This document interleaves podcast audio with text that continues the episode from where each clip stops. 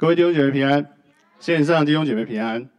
我们今天要分享的那一段经文呢，是在马可福音第六章的四十五节到五十二节。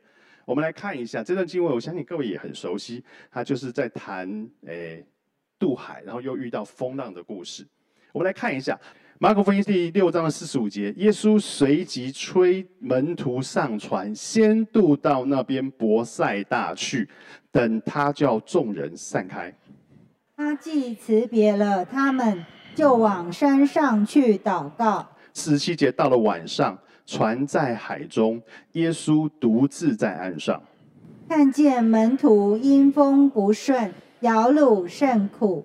夜里约有四更天，就在海面上走，往他们那里去，意思要走过他们去。等门徒看见他在海面上走，以为是鬼怪，就喊叫起来。因为他们都看见了他，且甚惊慌。耶稣连忙对他们说：“你们放心，是我，不要怕。”于是到他们那里上了船，风就住了。他们心里十分惊奇。这是因为他们不明白那分饼的事。心里还是鱼丸，还是做一下前情提要。这段故事其实紧接着五饼二鱼的神迹之后，各位你还记得耶稣基督为什么要供应那五千个人吃饱吗？还记得吗？这个五千五千人吃饱之后，耶稣就赶着门徒上船了。好，耶稣为什么要供应那五千个人吃饱？我们看一下，在马可福音的六章的三十五到三十六节，他这边说：“天已经晚了，门徒进前来说，这是野地，天已经晚了，请叫众人散开，他们好往四面乡村里去，自己买什么吃。”所以就表示说，那个时候供应他们五饼二鱼的时候，事实上天已经晚了，有可能是下午六点钟，有可能下午晚上七点钟了，那已经天已经晚了。然后呢？人去周围找东西吃不方便，所以耶稣要提供他们食物，好行了五饼二鱼的神迹，因为怜悯他们。但你想想看，这群人在吃饼吃鱼之前，天就已经晚了。那吃完之后呢？注泻了剥开出去，然后还收拾了所有零碎，变成十二个篮子，那这个更晚了。那是更晚了，这么晚的天。耶稣干嘛？你看四十五节一开始就随即催着门徒上船。耶稣干嘛？催着门徒上船，并且要他们赶快的离开，赶快的出发。为什么这么急？为什么这么急？天晚了就晚了，大家就休息了，忙了一天了。为什么要这么急？为什么要赶着他他们离开？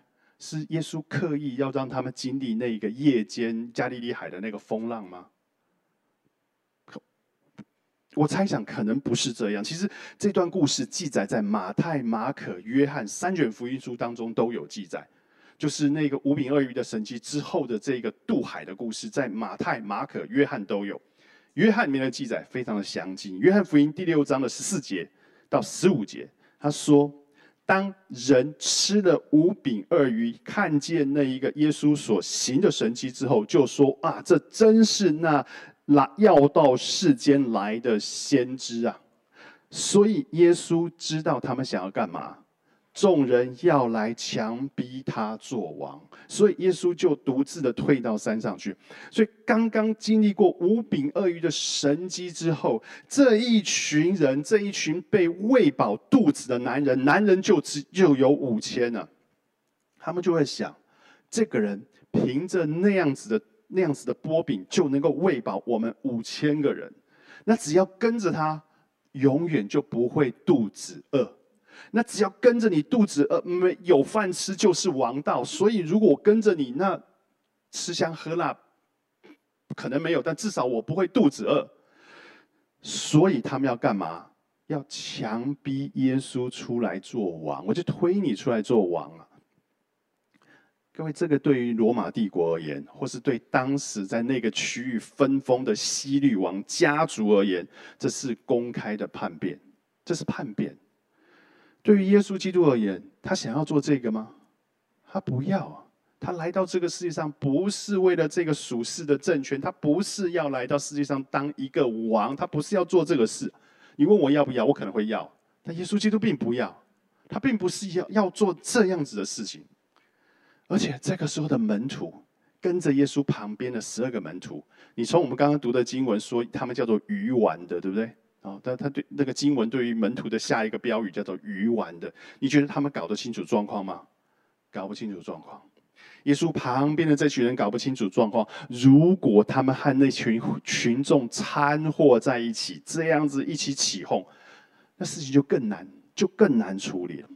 所以，所以耶稣基督就赶紧的催促、强迫、命令这些门徒，甚至是甚至是撕破脸的把他们给推出去，让他们要。渡到对岸去，事实上也不远了，就是跨过那个北边的一点点的一个，就是那个加利利海北边的一个小角，就就渡到对岸去，让远离这群人就好。之后，他赶散了那五千个人，跟他们讲说没有希望，没有要当王，他就自己就退到山上，因为博塞大后面的山上是是一一个丘陵地，他就退到山上去祷告。他的那个祷告的位置，其实可以俯瞰整个加利利海。接着就。进入我们今天的故事，门徒划船在那个加利利海的湖面上划的时候啊，极其不顺利。耶稣在海在在那个山上看见，看见门徒因风不顺，摇橹甚苦。摇橹就是那个摇桨的意思哈，就是划桨。这边讲的风不顺，风不顺不是风一下左一下右，是他们航行的方向与风的方向是对立的，against 是对立的。它的那个，你想想看，你一艘船要有船帆，你才可以往前走。当风是跟你要去的方向相反的时候，你怎么办？你只能划桨，你只能划桨。但是风很大，风很大。所以，当你风大的时候，加利利海晚上它当起风的时候，风不止风大，风大也会掀起水面的那个波浪，所以浪也会变得很高。有人说，那个时候的浪大概有两三公尺高，晚上的时候会有两三公尺高，所以那是一个很不好航行，也没人愿意航行的时间，但是他们却航行出去。圣经说，刚才读到说那是四今天，四今天的意思是什么？四今天就是凌晨的三点到六点钟，三点到六点钟这三个小时是罗马人计算天里面的四今天，所以这是人最想睡觉的时候。你想想看，这群门徒白天跟着耶稣在那个地方服侍了五千个人，一直服侍到晚上，接着还要把那个饼分给五千个人吃饱，接着收拾了之后，他们又在出海，他们几乎没有休息。所以船身颠簸在那个海中间，又没有办法脱离他们现在所处的困境，划了个半天，大概只划出了大概大概就不到十，大概就几公里的路啊。所以，呃，有一有一有一段有忘记马太还是约翰讲说，他们只划出去的十里，大概就是大概就是几公里，大概就是五六公里，那是很慢的速度，花了很久很慢的速度，几乎是焦灼在那个海面上。你想想看，他们是觉得怎样？我自己深陷那个困境里面，我深我看到这个环境，我会觉得风浪大到，我会觉得紧张，我会觉得恐惧，我会觉得害怕。这是门徒所遇到的那个场景，他所遇到的场景。耶稣基督在远远的岸上看见了门徒所发生的这个状况，他怎么做呢？耶稣基督做了一个非常奇特的决定，他看见。门徒因风不顺，摇橹甚苦，就是划了个半天，了很难动。夜里约有四更天，就从海面上走，就在那个，他就从山上下来，就走进水里面，就在海面上这样走过去，往门徒的那艘船那里去，往门上那艘船那里去。但是后面这段的记载，只有马可福音当中记载，他他记载什么意思？要走过他们去，意思要走过他们去。嗯，你你觉得，如果你你你希望主到你的船上来帮你的忙，对不对？主啊，我们要丧命了，你不顾吗？我们会期盼说，你到我的船上来帮忙。但是耶稣要打算从那一个船旁边走过去。你们觉得很奇怪吗？没有觉得很奇怪，只有我觉得奇怪。那我比较怪一点。他的英文的圣经就是他他想要 pass by，就是从旁边过去，从他们旁边过去。所以他没有打算要上船帮忙，他没有打算要上船帮忙，他只要经过那一艘船。为什么？为什么耶稣只是想要经过那一艘船呢？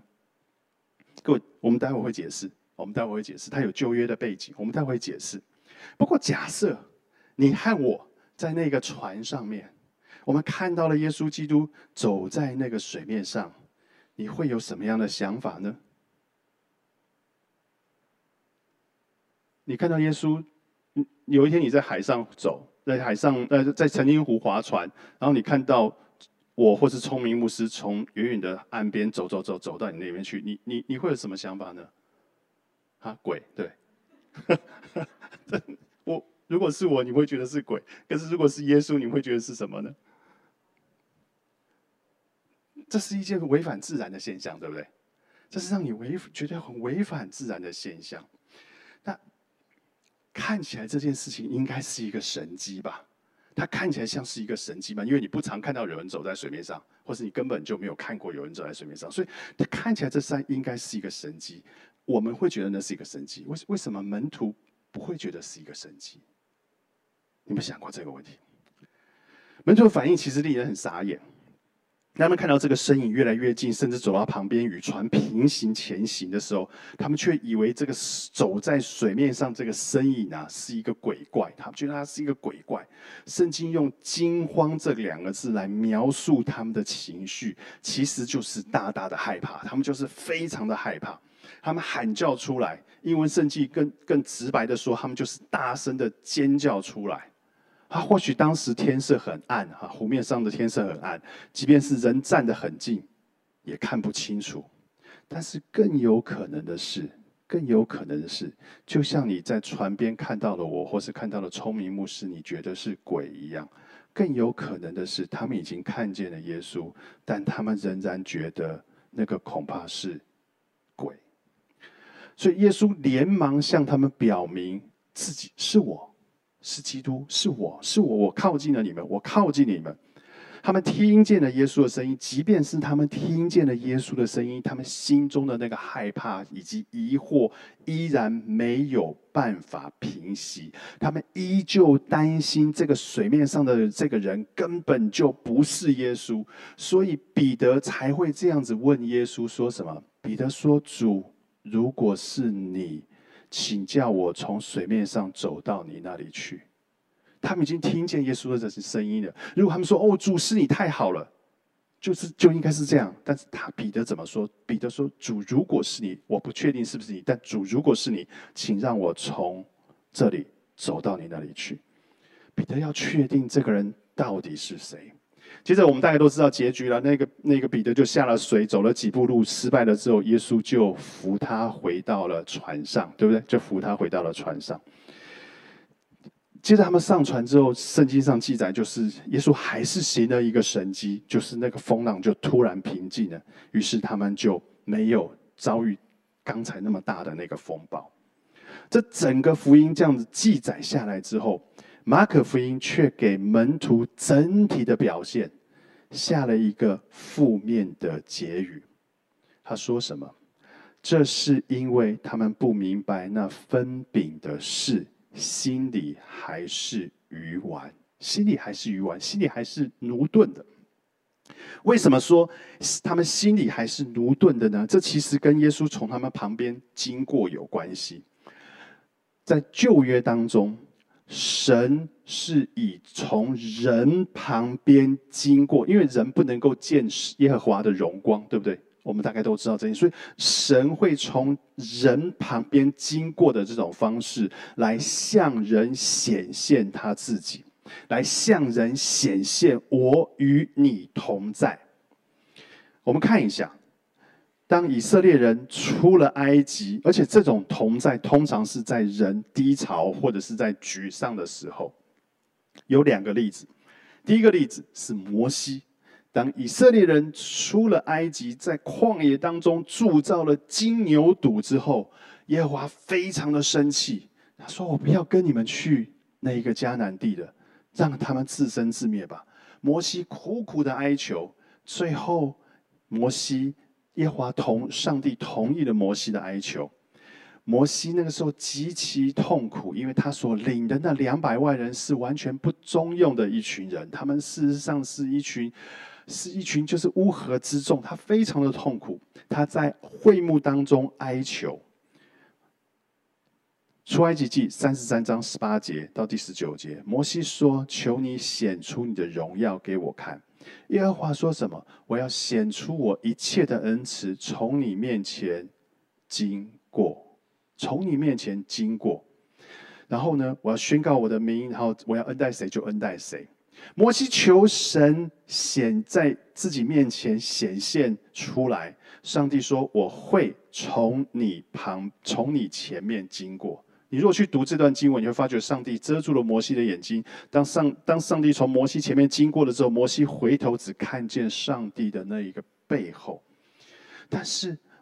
摩西，当摩西从上帝从摩西前面经过的时候，事实上就是上帝向摩西显现自己与他同在的时候，显现与他同在的时候。当摩西知道神与自己同在的时候，虽然百姓的问题没有减少，但是摩西却再一次的有力量来领引领那一群悖逆的以色列人朝迦南地出发。第二个例子。以利亚，以利亚这个先知，各位应该都很熟悉。那个在那个在河烈山，在那个加密山上面对抗巴利先知的这一位先知，当他胜过了那些巴利的先知之后呢，耶喜别就是那个王后耶喜别要追杀以利亚，以利亚逃到了河烈山，他在那里非常的沮丧，他跟神说：“我做为你做了这些，居然还被人家追杀，居然还在颠沛流离。”耶和华怎么跟他说？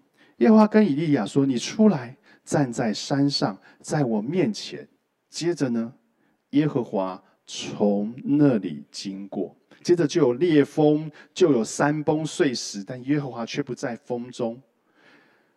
耶和华从上帝从以利亚所在的那个地方经过，让以利亚知道上帝与他同在。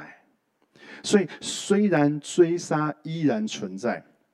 但是伊利亚却重新进入了那一个服饰当中，继续的去面对那一切恶劣的环境，继续去完成神交付给他的新的使命。所以，神经过人，事实上是神向人显现他的同在，给予人鼓励，使人重新的有力量起来，然后面对那一个困境。你有没有听？你有没有看到我们刚才所举的摩西和以利亚这两个人的困难？他们所他们所有的困难，一个是那个百姓的悖逆，一个是耶喜别的追杀，有有有消失吗？在上帝经过他们之后，有消失吗？没有。他们两个的困难其实都没有神机式的消失，但是神机式的，他们都有了力量。去面对他们所处的那一个困难，因为神经过他们，因为神与他们同在。所以，当耶稣基督从那个船旁边经过的时候，其实正是向门徒表明说：“我就是那个神，我与你们同在，我与你们同在。”耶稣从旁边经过的时候，也是要训练那些门徒们：虽然风浪还在，但是我与你们。同在，我与你们同在。所以，为什么会说那些门徒是愚顽的人？因为他们只看见了那个风浪，他们只看见了他们生命当中的困难，却没有看见在那风浪当中与他们同行的耶稣。这，所以他才会被被形他形容成为他们是愚顽的。其实，上帝并没有要求。并没有，耶稣并没有要求他们面对任何处境都无所畏惧，都无所畏惧。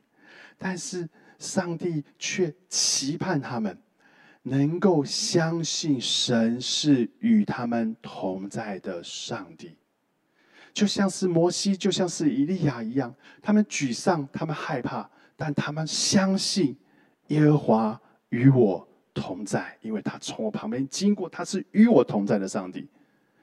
耶稣期盼这些门徒知道，即便是环境还是那么恶劣，但是他与他们同在，他没有要丢弃他们。很很很可惜的，门徒没有通过这个实验，所以用鱼丸来形容它。但是，如果我们把眼光拉远来看，马可福音记载的这些门徒——彼得、约翰、雅各、安德烈、马太这一些人，在马可福音都有记载他们的故事。当你把历史的眼光拉远来看的时候，这一些人是什么人？这一些人是建立初代第一第一个教会的那一群人，这一群人是初代教会当中的属灵伟人。当耶稣基督升天之后，教会是这一群人，就是当时在船上惊惊慌失措、被称为鱼丸的那群门徒，教会是他们建立的。马可福音。他记录的那个故事，从另外一个角度来看，他其实是门徒跟随耶稣，并且被耶稣不断训练的一个记录，一段的记录。马可福音记录了门徒们看见耶稣医治人，马可福音记录了门徒看见耶稣赶鬼，门徒经历了耶稣平静那个风浪，马可福音记录了门徒看见耶稣使埃鲁的女儿从死里复活。他们看见了耶稣做了许多的事，接着门徒被耶稣差派出去，两个两个出去去行医、行医治、传道，在没有任何资源物资的状况之下，他们做了许许多多的服饰。门徒也参与了在几个小时之前经历的五饼鳄鱼的神迹。虽然一开始这些人是没有信心，不过那是一个训练。这是一个耶稣基督对他们的邀请以及训练。这一次，耶稣基督打算与他们同行，没有出手相救的这种方式。虽然圣经上用鱼丸来评断这些门徒，但这也是一个生命当中的训练。虽然看起来他们好像是起起伏伏，当你看到这个过往，你感觉起来他们的生命好像面对神的那个信心是起起伏伏，是起起伏伏。但是神耶稣基督主要的目的，就是要使他们越来越信靠神。所以，当马可福音第一批的读者，就是第一世纪的那一群的基督徒。他们所看到的教会的这一些伟大的这些属灵领袖，这一些信，这些使徒们，他们看见了彼得，看见了约各，看见了看见了约翰，看见了雅各，这些被称之为教会柱石，这一些建立教会大有信心的使徒，他们看见了他们眼前的这个这些人，在他们也看见了这些人。跟随耶稣的过程当中，曾经有的软弱以及愚顽，他们看见了，他们看见这群人从那个曾经的软弱以及愚顽，变成后面的那一个刚强以及勇敢，他们看见了。这些读者们就发现了，这些门徒的信心是从小小的变成大大的，在面对死亡的时候，依然具有了那一个信心。这个主读者们会因此而受到激励，因为我眼前所看到的这一个与彼得原来是那么软弱，但你今天看到他，他成为那个教会扛起教会的那一个柱石，所以他们会知道一件事情：我们也可以像他们一样。因为这些人活生生的从那个软弱的那个渔夫，成为那一个刚强的教会的领袖。我们今天也可以这样。这是第一代第一代的那一些马可福音的读者，他们所看见的马可福音里面所记载的人物。两千年之后的我们呢？当我们读到了这些故事的时候，我们看出来这些门徒一生被上帝训练、被上帝使用的过程。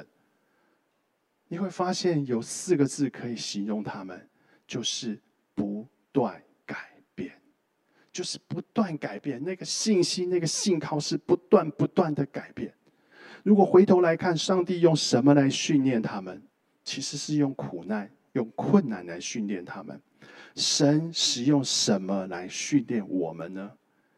也是苦难以及困难。你我的人生就像马可福音的的里面的这些人的人生一样，我们不可能不遇见苦难，不可能不遇见困难。但是当年这些鱼丸的门徒，其实却给了你和我很棒的一个榜样。在每一次苦难，在每一次困难，我们经历神之后，我们对神的信靠能够更加增一些。我知道我们信心会有起起伏伏，有时候高，有时候低。但你知道，那个起伏终究有一天是往上涨，就像这一群门徒一样。所以他们最后成为那一个伟大的使徒，这其实是你我的一个榜样。所以每一次经历神，其实我们要相信的是一件事，这是一个训练的过程，使我们对神的信靠能够更增长一些。我们相信。这个是一个信靠的过程，使我们对神的信心能够更大一些。在每一次困难经历过之后，我相信这是这样子的变化，这样子不断改变的这个变化的过程，是上帝所喜悦的一个过程。愿神祝福大家。我们低头做一个祷告。今天父主，感谢你让我们今天能够有这么好美好的祷告会，祝我们热切的为热切的为教会祷告。主，当我们也看到了这些门徒们，他们生命当中所经历到的软弱，一如我们生命当中所经历的软弱一样。但主，我们知道我们不会失去盼望，主，因为你对我们的生命当中有你的期待。你期待我们经历过之后，我们的信心能够更茁壮，我们对你的信靠能够更扎实。我们这一生所走的每一步路，主，我们都要紧紧的靠着你。愿你祝福，这样子祷告，奉主耶稣基督名求。Amen.